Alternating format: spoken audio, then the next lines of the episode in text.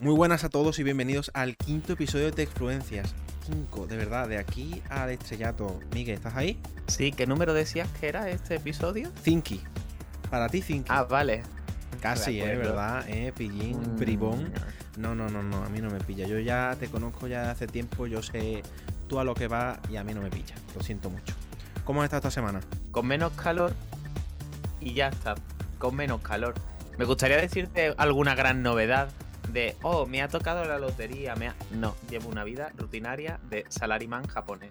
Vaya, o sea que tú te levantas a las 6 de la mañana, terminas de trabajar a las 2 y duermes aproximadamente dos horas, ¿no? En eso se resume tu existencia. Bueno, eh, menos porque no me levanto a las 6, me levanto a las 4 de la tarde. Pues bueno, pues aunque tu vida sea monótona, en la industria han pasado cositas, han pasado cositas interesantes.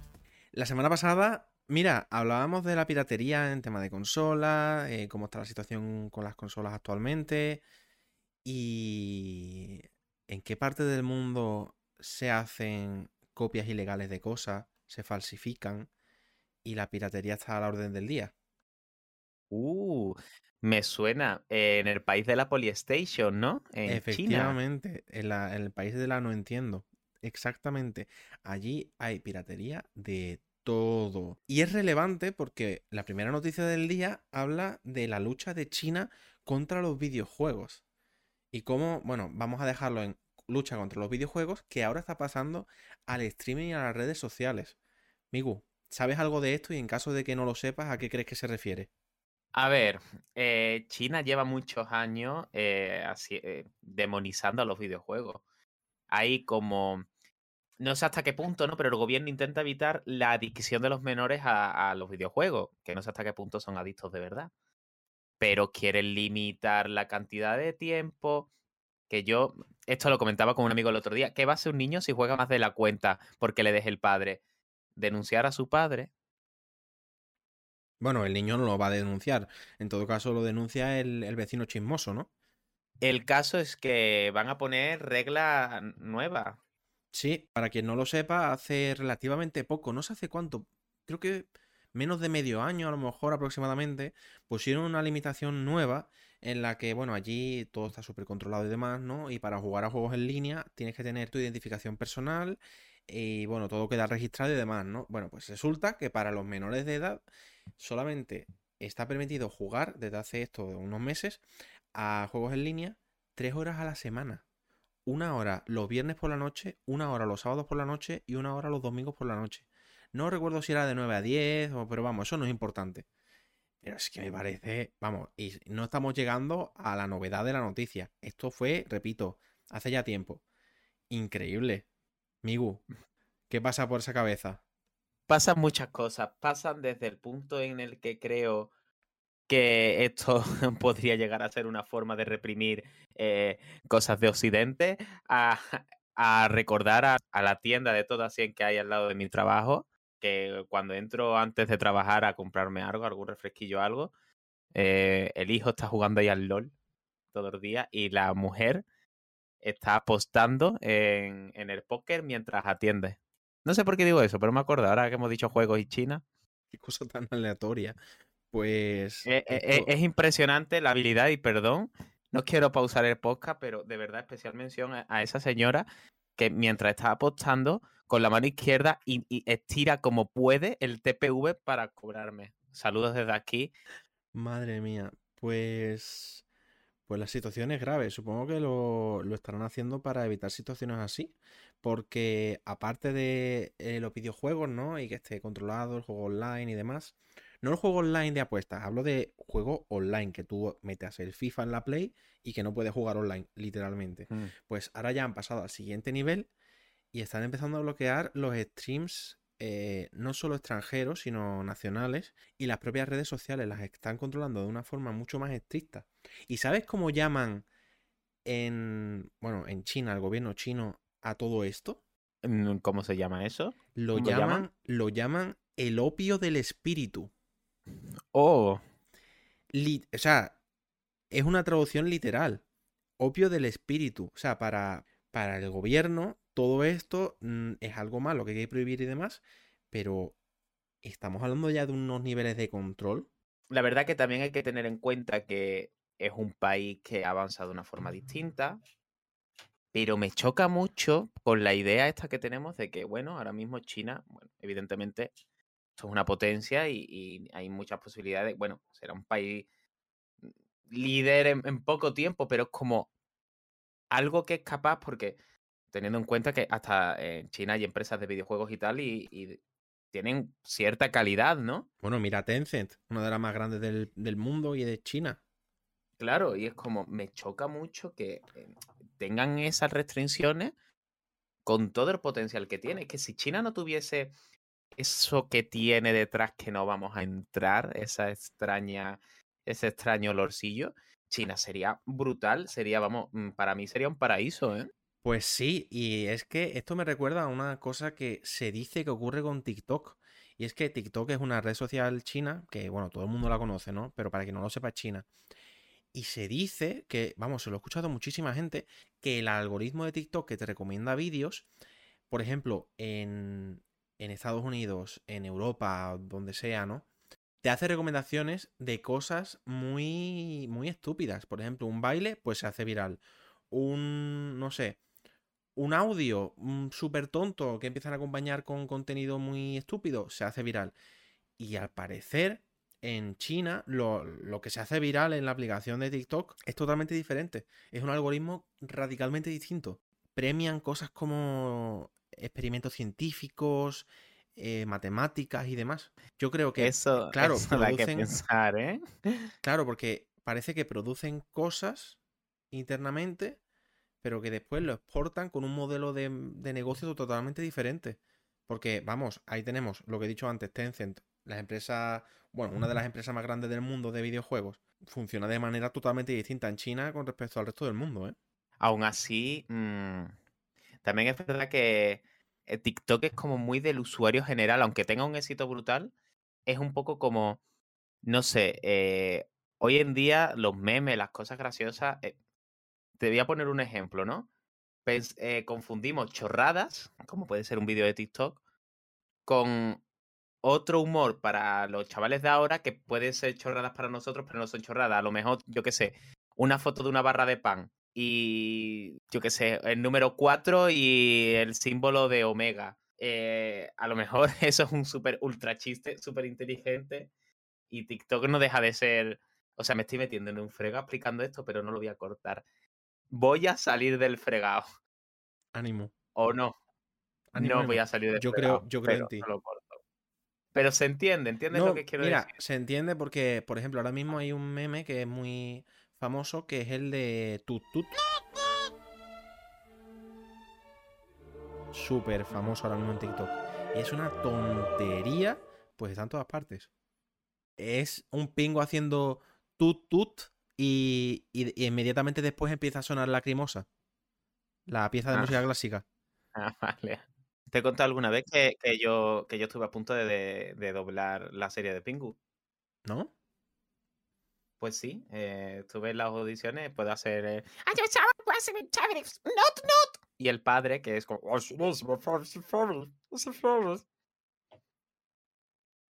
Todo un profesional. No quiero formar parte de este podcast ahora mismo.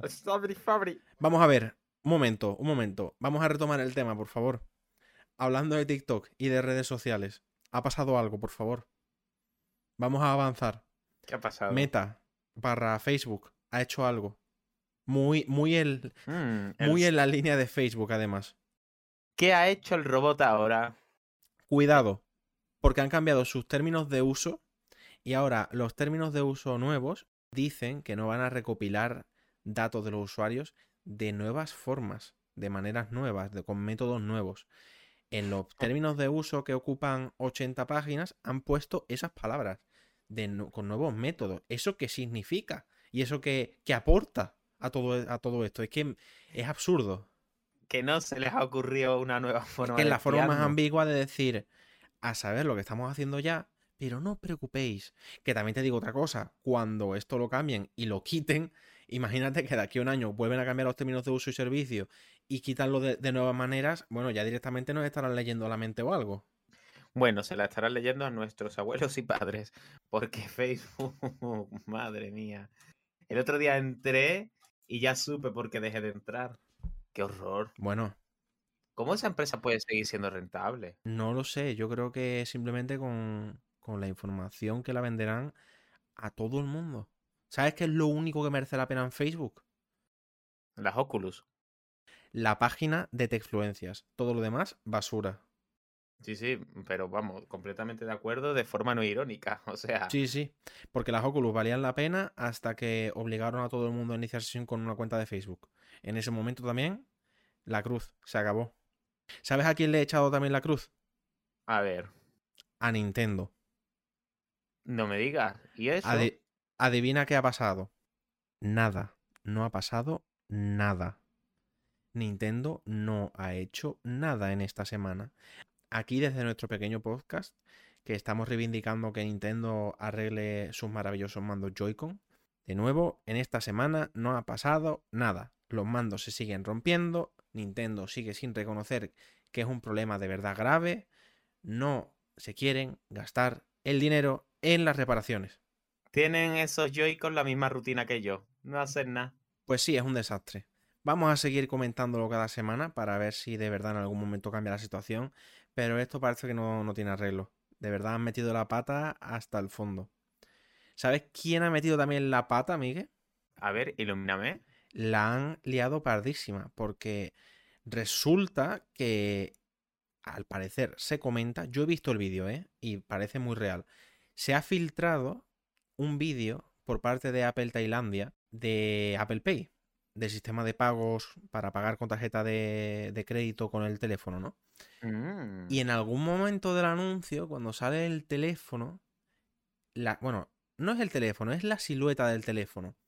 La silueta se corresponde con todas las filtraciones que ha habido del iPhone nuevo, del iPhone Pro nuevo, para ser más concreto. Siento ser el aguafiestas, siento serlo. Pero yo lo he visto y eso es la silueta de un iPhone 13 que yo. Mm, ¿Cómo se dice? Vamos a agree to disagree. Porque a mí me parece algo que voy a dejarlo en que no se ha visto todavía en una tienda ese teléfono. Esa es mi humilde impresión. Pero vamos a ver. Pero vamos a ver. Es, es que, vamos a ver, es un rectángulo, es que tiene la forma del iPhone 13. Si es que no. No te digo que las filtraciones se equivoquen, no lo sé. Solo te digo que en el vídeo se ve un iPhone 13 y me dirá, no, es que no tiene notch. No, no es que no tenga notch, es que mi móvil, cuando estoy viendo algún contenido de color negro, pues tampoco tiene notch. Si la pantalla está negra, vamos a ver. Bueno, pues sea lo que sea, no lo vamos a saber hasta septiembre, que es cuando se presentan los nuevos teléfonos. Pero es posible que veamos un poquito de lo que puede que pase el lunes que viene. Queda menos de una semana para que se presente lo, bueno, para que se presenten todos los sistemas operativos nuevos de Apple, tanto iOS como iPadOS, como macOS, como WatchOS, no sé qué más hay, ¿no? Eh, tvOS y HomePodOS, ¿eso existe? Sí, ¿no? Todo, todo, todo se presenta la semana que viene, el lunes 6 de junio. Y bueno, quién sabe, con el lanzamiento de las betas de iOS 16, de las cuales hablaremos la semana que viene, em, quizá haya más información sobre los nuevos teléfonos. Mm, especial, se viene especial presentación de Apple en Bueno, Tecfluencias. Yo creo que hasta cierto punto todos nuestros programas son un poco especial de Apple, pero vale, Eh, me Unión encantaría. Europea más Apple más WhatsApp igual Tecfluencias. Efectivamente. Hablando de estos sistemas operativos nuevos, ha habido otra filtración, Miguel. Otra más. Otra más. Esto es como mi cuarto de baño, que no para de filtrarse el agua. Oh, Dios mío. Pues en la filtración nueva nos dice que va a haber una gran novedad para iPad OS 16. Hablan Mm. de multitarea. Mm. Sí. Mi pregunta, y no sé si a ti te pasa lo mismo, y es una pregunta seria, ¿eh? Considerando que el iPad es un producto diferente al MacBook y son sistemas distintos y lo quieren mantener distinto porque si no, no tiene sentido tener dos gamas diferentes de productos. Considerando que la utilización que se le da a un iPad es más casual, entre comillas, mm, yo considero que la multitarea en iPad ya existe. Yo opino lo mismo. Eh, vale, estamos de acuerdo. Entonces, esta nueva multitarea, este nuevo nivel de multitarea, ¿qué crees que podría aportar en caso de que fuese cierto? A ver, como paréntesis, siempre diré que nunca confío en los rumores y yo siempre me informo a través de Apple. Eso de base. Pero luego, yo eh, no puedo, si te digo ahora que no me gustaría, a ver, ¿cómo, ¿cómo decirlo? Me gusta mucho la multitarea del iPad porque es como que te obliga a tener todas las aplicaciones en pantalla completa. En el Mac siempre tengo como todo muy desperdigado, ¿no? Aunque con el tema de los múltiples escritorios y tal es un gustazo, pero el iPad como que me da un orden y, yo además le, doy un uso profesional, ¿eh? Un uso además creativo. Eh, quizás no estaría de acuerdo si hubiese una multitarea a nivel de ventanas. ¿Ventanas en el sentido de ventanas flotantes o cómo? En, el sentido de ventanas flotantes, si es lo que se dice, pero mm, confío en que Apple lo que haga lo va a hacer bien, porque desde luego es innegable que a nivel de, eh, de, iPad, de, sistema móvil, son los líderes. Vamos, yo considero también que el sistema operativo de escritorio también, ¿no? Pero en experiencia táctil, claramente ahí hacen un imagen impresionante. Entonces supongo que lo que sea de multitarea será algo distinto a lo visto. Pero también tiene sentido que se escuche esto ahora por el tema del M1. Ahí es donde iba yo a parar, fíjate. Eh, todos los programas siempre hay un momento que te digo, justo ahí es donde iba a parar. Es que de verdad pensamos igual. ¿Tú crees que esto va a acabar porque el M1 es capaz de ejecutar aplicaciones iOS? Aunque lo haga con muchísimas limitaciones, técnicamente el procesador es capaz de hacerlo. En un MacBook, ¿eh? me refiero. Y sabiendo que muchos iPad tienen el procesador M1, que ahora a, a iPadOS quiere meter la multitarea, yo he dicho que son dos gamas diferentes. Pero ¿tú crees que a medio plazo quieren unirlas? Yo creo que llegará un momento en que todos los productos sean el mismo sistema, pero con experiencias muy distintas. Eh, es un poco como lo que trató de hacer Microsoft que le salió fatal. Porque Microsoft lo que pasa es que lo intentó hacer de golpe, intentó hacerlo del modo escritorio, modo táctil. Muy de golpe, no hubo una transición, ¿no? Y yo creo que Apple, eh, aunque creo que por un tiempo o, o medio o largo plazo quizás sí que se mantenga como hasta ahora, va a llegar un punto en que el iPad puede hacer lo que hace el Mac y el Mac puede hacer lo que hace el iPad, ¿sabes? Como que se pueden tocar las manos, como, oye, mira, pues puedo programar en el iPad y puedo exportar una aplicación, ¿no? Es como, eh, en cierta forma, van a ser experiencias muy distintas, pero compatibles entre sí. O al menos lo que a mí me gustaría. Pues ese es un futuro muy interesante. Si a mí me dicen que un iPad de, no sé, 700 euros, que es lo que creo que cuesta el Air, que tiene el M1, puede hacer lo mismo que un MacBook de 1600, mm. pues yo creo que ahí va a haber bastante drama, ¿eh? Es que yo considero ahora mismo que el Mac, eh, bueno, es una herramienta súper potente, con una durabilidad tremenda. Y el Mac 1 es, es, realmente lo que yo digo, es un ordenador portátil de verdad. Pero es que el iPad eh, no estamos echando cuenta en lo mucho que ha cambiado el sector. Mucha, la mayoría de gente, yo que sé, estudiantes, gente, usuarios normales, que necesitan un ordenador de consumo, en vez de comprar un portátil per se, compra un iPad. Y con el iPad tiene un portátil, o sea, tiene todas las herramientas eh, por un precio que es mucho más barato. Y, bueno, eh, esto puede suponer el tema del M1, el tema de que se estandarice en toda la gama y aparezca hasta la multitarea y tal. Mm, cuidadito, ¿eh? Y tan cuidadito. Pues habrá que esperarse la semana que viene. Repito, para que no lo sepa, o para que no se haya enterado, 6 de junio, 7 de la tarde. Lo retransmiten por YouTube, si no me equivoco. Y... A través también de la, de la aplicación de Apple TV. Efectivamente y a través de la web propia, creo que suelen poner una, un apartado, ¿no? En su propia web. Mm. Pero yo ya, desde que lo empezaron a poner en YouTube, yo lo siento mucho, pero la simpleza es lo que manda y yo hago tres clics y llego. Lo siento pues mucho. Pues yo prefiero la Apple TV. Eso es lo más cómodo. Oye, Siri, ponme la presentación de. Ah, venga, ya está, toma, aquí tiene. No, Siri, no me pongas nada. Espérate, que he dicho eso en voz y el iPad me estaba poniendo.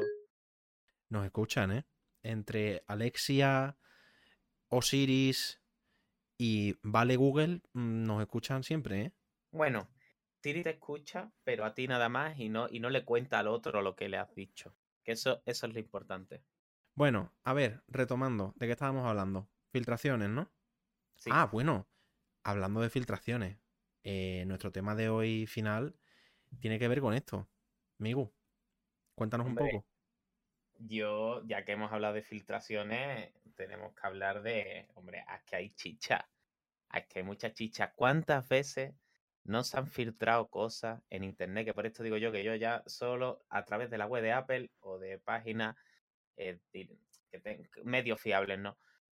Porque anda que nos han filtrado cosas. ¿Tú te acuerdas de la cosa ovalada esa, la Nintendo NX? Que era, que era como una especie de... Pues eso, era una cosa ovalada, una pantalla ovalada con dos joysticks. Sí, sí, sí, sí, sí. Es verdad, me acuerdo. Eso fue en 2016 o 2015, ¿no? Que yo viese de ello, qué horror, por favor, que no saquen eso. Bueno, y cada año, que cada año llevan anunciando desde que se dejó de, de sacar la Dreamcast, cada año han sacado la Dreamcast 2, niños. Y cada año es más potente, además. Ya estamos a punto de superar la potencia de la PlayStation 5 Pro, que no existe, pero la vamos a superar. Que nos recuerda, además, tú seguro que esto lo has visto, el casco de realidad aumentada cuando la Nintendo Revolution, Ah, pues no, de eso no me acuerdo. pues había una especie de... La verdad La, momento, la Nintendo Revolution es la Wii, la- por si es la Wii. alguien no lo sabe. Pues anunciaron como Nintendo On o algo así, que yo recuerdo que vi eso de pequeño y dije, joder, porque además era como un vídeo en 3D, no era un CG, pero muy currado, ¿no? Y era como un casco donde tú metías un CD, te lo ponías y te digo una cosa, no estaba lejano a lo que, lo que representa ese vídeo, a lo que se hace hoy con las Oculus. Es verdad que hace 10 años, como, bueno, hace 10 años no, hace 20 años, Dios mío, qué viejo. No, Hace por 20 favor, años- No, no lo digas. Se, se mostraban cosas como conceptos que eran literal lo que hay ahora, que no es como algo futurista, que no va ma- No, no, literal lo que hay ahora es como lo que hay ahora es, lo hay porque se podía hacer 20 años, pero ahora es más barato. Fin. Una muy buena reflexión. Es, es- es cierto, es completamente cierto. Y no es que sea porque ahora sea más barato y demás, pero eso me ha recordado que hace menos de un mes salió una noticia de que en los años, no sé, en 2008, 2009, salió un concepto hecho a ordenador sobre una hipotética GameCube portátil. No Hmm. sé si lo has visto, que eso es súper mítico, eso ronda Sí. internet desde hace un montón. Bueno, pues hace nada, hace unas semanas, hubo un tío que la hizo de verdad y, pero vamos, idéntica a ese concepto. Y funciona. Y es, vamos, operativa 100%. Mm, ¿Tú la comprarías? Y sobre todo, ¿cuánto te gastarías en ellas? Porque esas cosas hechas a mano no suelen ser baratas. no la compraría directamente. ¿Por qué? No, eh, porque ya hemos llegado a un punto en que... O sea, ¿para qué quiero una GameCube portátil? Lo emulas en, en el ordenador, ¿no? O en el teléfono. En un portátil o la Switch o en lo que sea. ¿no? Básicamente, eh, no nos hemos dado cuenta, pero antes era como súper imposible tener, cuando jugábamos la GameCube era como inimaginable que, pudiésemos tener eso en las manos, ¿no? Eh, que jugábamos, jugábamos a la Game Boy Advance y eso era como, joder. Pero ahora, literal, sale una consola nueva y la podemos miniaturizar si queremos emular o... Como la Switch, ¿no? Mira, para mí, en eso voy a decir una cosa. Para mí, Nintendo, desde que salió la Wii en 2006, se quedaron una generación atrás en temas de gráfico, ¿no? Entonces, por eso es muy fácil emularla, porque la potencia que tienen esas consolas está muy por detrás del resto. Pero para mí, la única empresa que de verdad uno ha dicho, sale esta consola, oh Dios mío, me encantaría tenerla en versión portátil, y de verdad ha ocurrido, es Sony. Sacaron la Play 2, no me acuerdo en qué año, en el 99 fue, o en el 2000. Y en el 2004, toma, PSP. Gráficos que no son exactamente los de Play 2, pero prácticamente. Uy, En 2000, noviembre de 2006, creo, ¿no? Noviembre de 2006, lanzamiento de Play 3. Oh, qué pasada, qué bien se ve. 2012, PS Vita, portátil, toma, gráficos de Play 3. Eso no lo ha hecho otra empresa, ¿eh? Sí, la verdad que siempre Sony ha ido como muy a saco con eso, con, con a nivel de, hardware, ¿no? Y de hecho la PS Vita, yo es que me, me sigue sorprendiendo a día de hoy. Es una consola que podría haber salido ahora mismo. Pues sí, sí, sí, es verdad, completamente. Imagínate si Sony sacase una consola a día de hoy portátil. No creo que lo hagan, de verdad no creo que lo hagan porque ya la competencia que tienen con los teléfonos es demasiado grande y la única consola portátil que más o menos puede triunfar es, es la Switch, pero por el contenido que aporta Nintendo, no por otra cosa. Pero es que Sony de verdad es para matarla. Mira, Sony tenía la clave. Bueno, verás, es muy fácil mirar atrás y decir que una empresa se equivoca y tal, pero macho. Tenías la PSP, tenías la PS Vita, y tenías los Sony Ericsson, y tenías el Xperia Play, hubiesen hecho una PS Vita teléfono y a toma por culo. Ahí tienes la PS Vita de lanzamiento que, se, que, que había una versión 3G, había una versión con ranura SIM. Sí, pero no permitía llamar, ¿no? Claro, no permitía, pero ponte que lo hubiese permitido. Ponte que en la parte de atrás, que es un panel táctil, le ponen en un lado un micrófono y en otro un altavoz y tienes tu Vita con la que juegas y ahora, en la propia pantalla de la Vita en la que juegas, tienes la aplicación de teléfono, le das a llamar, le das la vuelta a la Vita, te la llevas a la cara y hablas. Sé que esto es algo muy extremo, pero estoy intentando convertir la Vita en un teléfono de la forma más sencilla posible sin cambiar el hardware que tiene. Mira, ves que es tan simple como eh, miniaturizar un poco más el. O sea, hubiesen sacado la Vita. Eh, hubiese mm, perdido dinero, lo que tú quieras, vale.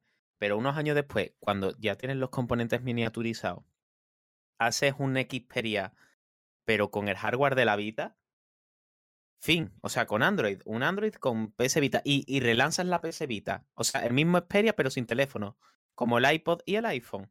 ¿Sabes que lo hicieron? Hace menos de dos semanas salió una noticia de un Xperia Play 2 prototipo que se había vendido en eBay. Y hay fotos en internet, ¿eh?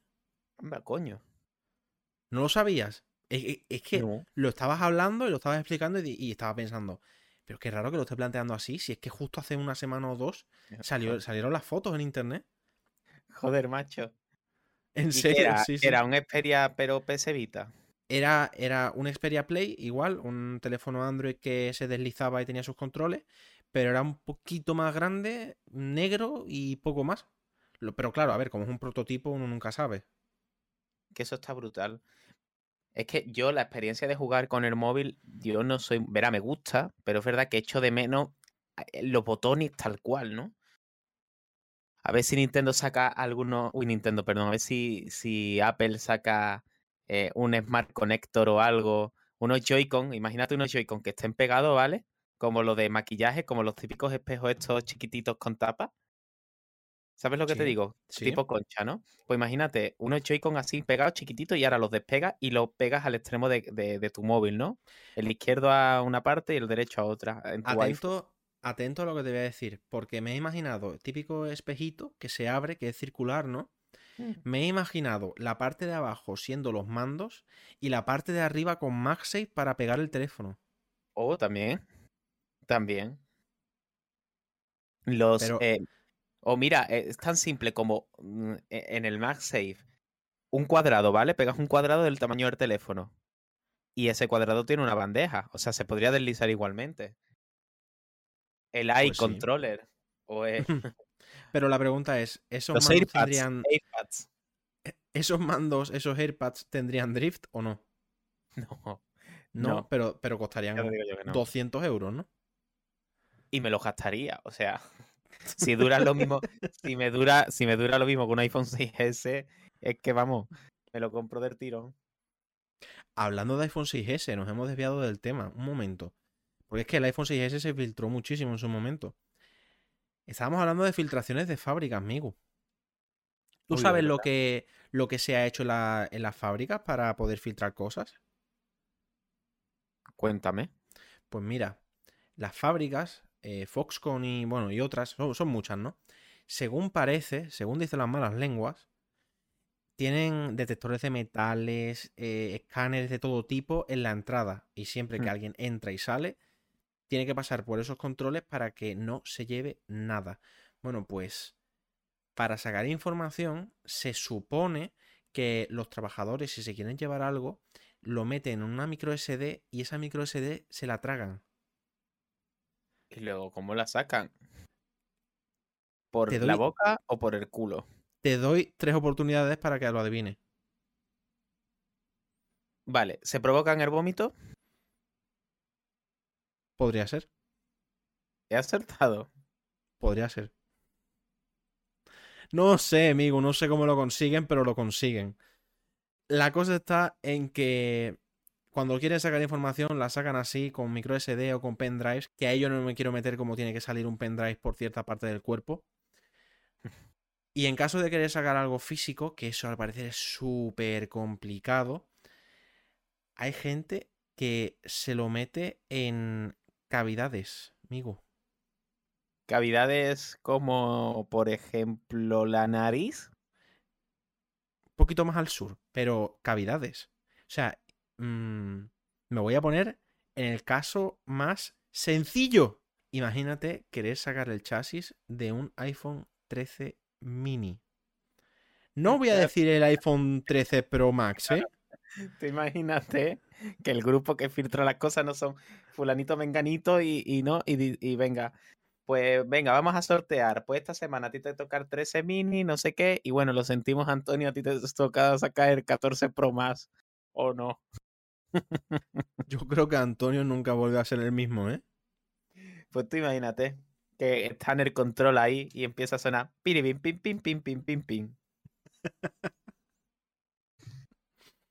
Ay, de verdad, ¿eh? Yo, yo no me lo explico. Yo, o sea, yo entiendo que a lo mejor en esas regiones se paga muy poco y por esas filtraciones pagan muchísimo. Pero se está llegando a unos límites, a un secretismo que está provocando que se estén haciendo unas cosas que... ¿A dónde crees que vamos a llegar de aquí a unos años? Pues no lo sé. ¿Y dónde nos dejamos? Que estamos hablando de filtraciones y no hemos hablado del Gigaleak de Nintendo. Lo cual, ahí, ahí no, me, no me ubico. Bueno, básicamente, y, y, para ir acabando, ¿no?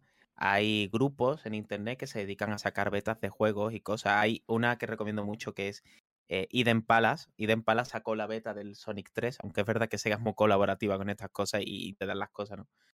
Pero hubo otro grupo, no recuerdo el nombre, hay otro que es Murron, no sé qué, pero bueno.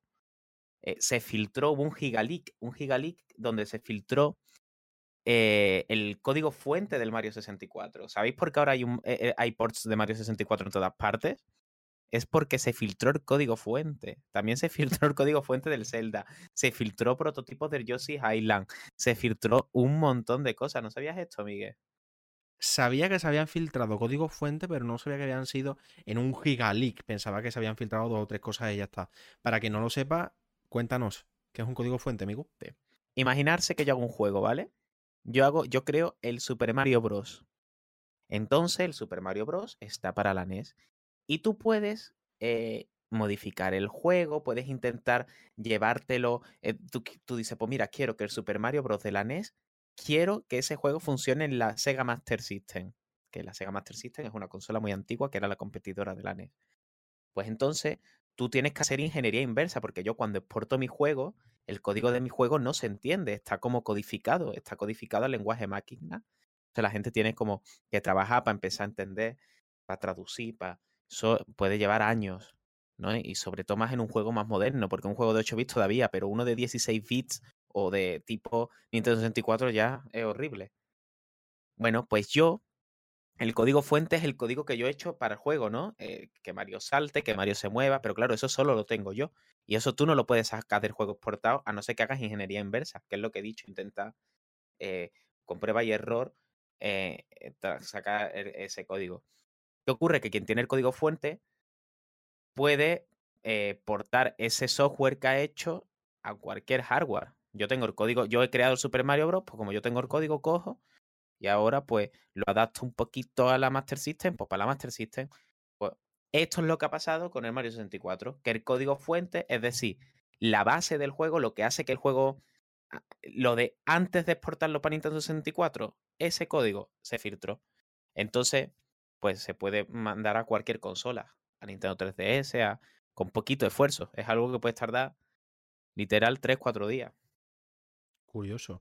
Pues, ¿sabes? Eso me ha recordado a, a un tío, a una persona que está optimizando el código. ¿Te suena algo de lo que te estoy diciendo? Sí, puede ser Case Manuel, puede ser. Puede ser, para quien no lo sepa, resulta, bueno, que el código de Super Mario 64 está hecho con los pies y funciona súper mal en una consola Nintendo 64. Bueno, pues una persona se está dedicando a optimizar el código línea a línea, que son decenas de miles de líneas, y está haciendo, bueno, está haciendo maravillas, ¿no? Creo que el juego que originalmente no llega a 30 imágenes por segundo, ya funciona a 45-46.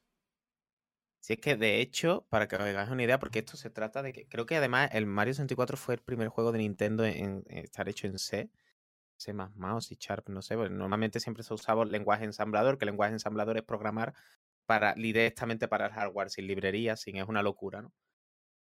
Pero para que os hagáis una idea de cómo el tiempo hace que se pueda aprovechar más la tecnología, el Mario 64 de la DS, eh, eh la DS es un hardware inferior en muchos aspectos que la Nintendo 64. Y el, mm, sin embargo, tú ves a Super Mario en el Mario 64 DS y tú lo ves como que el modelo está más detallado, ¿no? Como que se ve mejor. Dices tú, coño, esto es porque la consola más potente y no. El Mario 64 de la DS, el personaje tiene muchísimos, muchísimos, muchísimos menos polígonos que el Mario del Mario 64 original. Y tú lo ves y son la noche y el día. Yo recordaba que la versión de DS se veía mejor que la versión de 64, pero nunca me había parado a pensar en que la Nintendo DS fuese menos potente que la 64. Claro, y de hecho se nota mucho en las texturas, ¿no? Las texturas de la DS se ven muy pixeladas. No escapa, pero eh, el caso es que eso, la DS se ve mejor, pero porque estéticamente, pues bueno, el juego ya está hecho, pues hay que retocarlo y además se sabe aprovechar mejor la tecnología, ¿no? el, ya te digo, tiene mucho menos polígonos y se ve mucho más redondito y mucho mejor. La verdad es que es flipante. Increíble. Hemos hablado aquí un poquito de todo. Hoy nos hemos centrado mucho en Apple, pero es porque la semana que viene se presentan los sistemas operativos nuevos. Y bueno, yo no sé tú, pero yo estoy muy expectante. Yo soy de esas personas que, a pesar de que lo que van a lanzar son betas, en el instante en el que se puedan instalar, yo voy a estar ahí el primero, ¿eh? Y yo esperaré a que te la instales para verlo. Sí, sí, completamente. Eso ya, vamos, para que no lo sepa, que todo el mundo es la historia de todos los años. Todos los años me lo pongo y hablo después conmigo y es como, sí, bueno, está bien, no sé qué, se sobrecalienta, se apaga, no funciona. Recordad. Es, es, totalmente normal en las betas. Recordad que esto es para desarrolladores. Recordad que si vais a hacer la prueba, hacer copias de seguridad, por favor. Sí, sí, sí, sí, sí. Tiene toda la razón. Y en caso de querer probar las betas, no lo hagáis el lunes 6 de junio, porque eso, como ha dicho Mico, es una beta para desarrolladores. Más adelante, todos los veranos lanzan una beta pública que se puede instalar y supongo que este año saldrá aproximadamente sobre el 20 de junio o 18-20 de junio si instaláis una beta, que sea esa, no instaléis la del 6, porque va a ser desastrosa si esperáis que funcione todo. Y con esto y un bizcocho se acaba el programa, ¿no? Pues sí, Mike. Quinto programa. La semana que viene ya, pues que de verdad, esto va demasiado rápido, ¿eh? Y bueno, cortamos ya, que llevamos bastante tiempo y no se puede hacer más de tres horas de opio espiritual.